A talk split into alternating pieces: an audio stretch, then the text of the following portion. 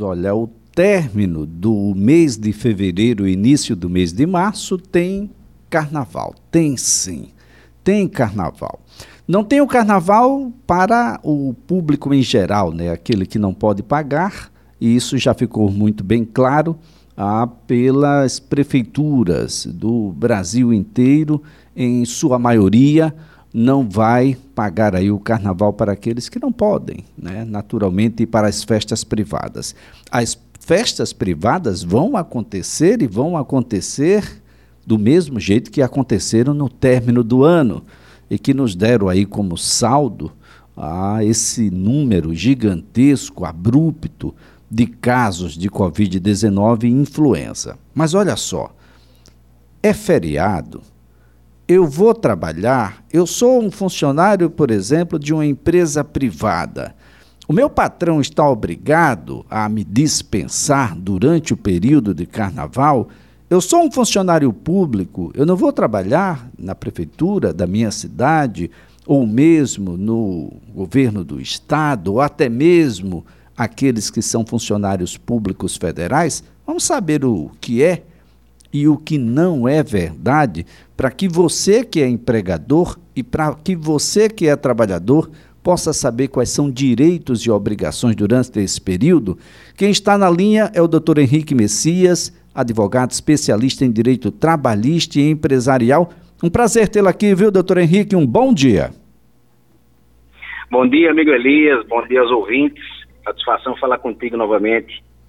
Bem, doutor Henrique, o que é verdade e o que é mito do carnaval quando a gente relaciona com o trabalho, doutor? Certo, Elias. É, me permita né, que antes da gente falar especificamente sobre o carnaval, a gente fala um pouco sobre feriado. Tá? Os feriados, Elias, é, pelo menos os feriados para os trabalhadores da iniciativa privada, né, para os seletistas, aquelas pessoas que trabalham com carteira assinada vinculada ao empregador, eles são aqueles previstos na legislação nacional.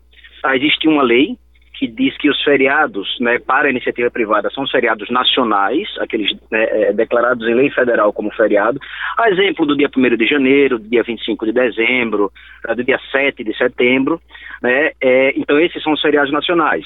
Nós temos, além deles, nós temos um único feriado estadual, né, que a lei federal autoriza, que é a data magna do Estado, que no caso de Alagoas, Elias, é o dia 16 de setembro, né? E temos até quatro feriados municipais, esses declarados na legislação municipal, tá? Os, os dias do carnaval, e aí a gente chega no carnaval, né, eles não são declarados em lei federal como feriados, tá? Então não são feriados nacionais. Eles não são, né? Não, não é a data magna do, do nosso estado de Alagoas, então também não é um feriado estadual. Então eles podem ser declarados como feriados através da legislação municipal, através da legislação de cada município.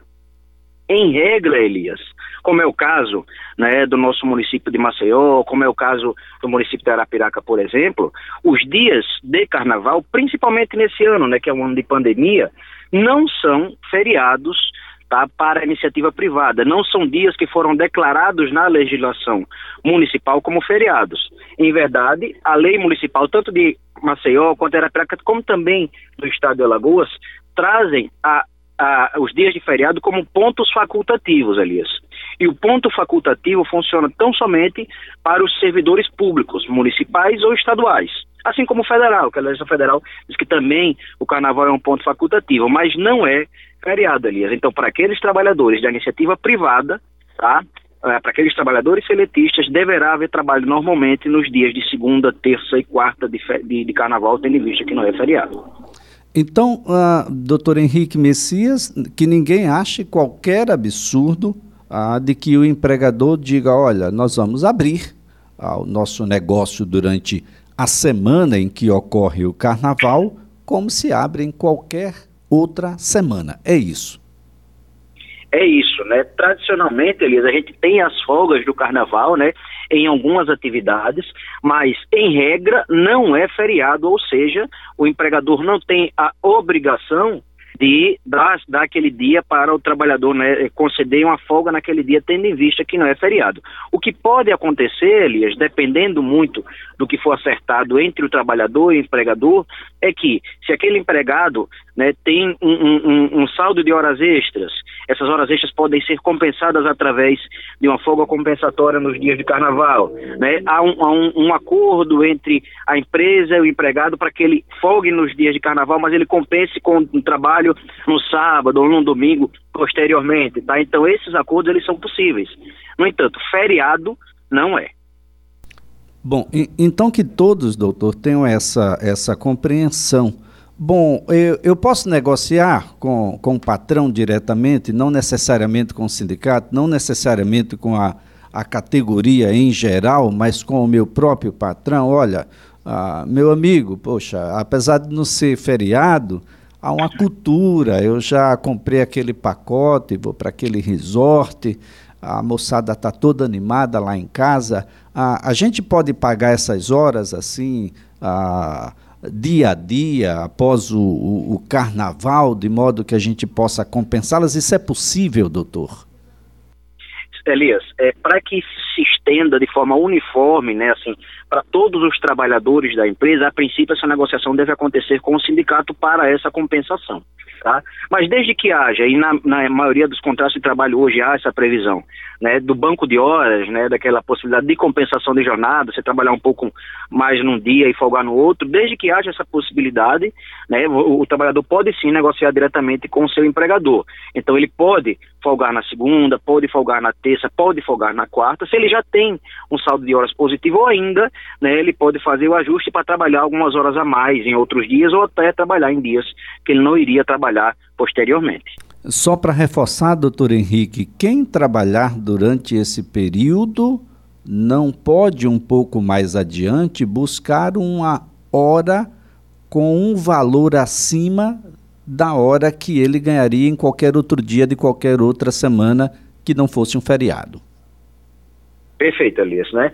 É, a gente sabe que as horas que são trabalhadas naqueles dias em que não, a princípio não deveria acontecer o trabalho, né, como os dias de folga e os dias de feriado, essa hora, se acontece o trabalho, ela deve ser remunerada com o valor do dobro, né, aquela hora extra 100% que costuma se falar.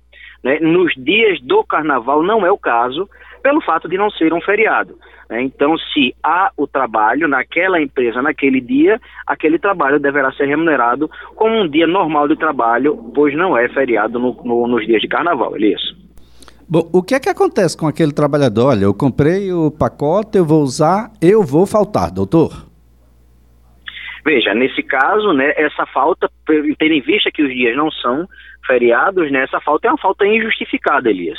É, o trabalhador pode né, ser punido por isso, ele pode ter aqueles dias descontados de sua remuneração, de seu salário mensal, e ele pode ainda ser advertido, né, pode ser eventualmente é, suspenso, o contrato pode ser suspenso, isso se ele já tem punições anteriores pelo mesmo motivo, e pode até, Elias, se ele é reincidente nessas faltas injustificadas, ter o contrato rescindido por justa causa pela empresa empregadora. Ou seja, ele, ele pode ser demitido, doutor, é isso? Desde que haja, tá, Elias, uma reincidência, né, desde que essa não seja a primeira falta injustificada deste trabalhador, desde que ele tenha sido punido outras vezes, ele faltou sem justificativa, ele foi advertido, ele faltou sem justificativa, ele teve o contrato suspenso.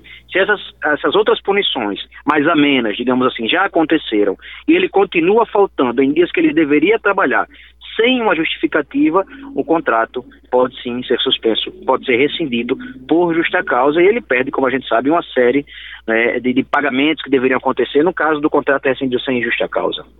Por outro modo, as obrigações do empregador continuam também em vigor, viu, gente? Ah, quem tinha, por exemplo, no seu contrato de trabalho que deveria receber em tal dia, ou que isso está firmado em contrato, doutor, as obrigações dos empregadores, pelo fato também de não ser feriado, continuam em vigor. Isso, Elias. Todas aquelas obrigações dos empregadores e dos trabalhadores decorrentes do contrato de trabalho continuam em vigor e devem ser cumpridas normalmente durante esses dias. A principal delas, a gente sabe, né, é o trabalho pelo trabalhador e o pagamento do salário, a contraprestação pelo empregador. Então, deverá haver o trabalho, né, a não ser que haja um acordo é, é, para uma, uma, eventual compensação, mas deverá acontecer o trabalho, deverá acontecer o pagamento do salário, inclusive aquele, né, o salário que deve ser pago até o quinto dia útil do mês, por exemplo, e se o, dia, o quinto dia útil cai no carnaval, deve acontecer o pagamento no carnaval, porque é dia útil, não é feriado. Agora, doutor, parece-me que o Ministério Público do Trabalho ah, tem um, um, um, pensamento diferente. Na né? matéria aí publicada, que fala sobre ser legítima a recusa do trabalhador ah, em trabalhar no dia de carnaval, o senhor chegou a ter ah, acesso a essa, essa matéria, a esse documento? É, Elias, eu lhe confesso que não vi ainda, vou até buscar, vou procurar para dar uma olhada no entendimento do Ministério Público, né?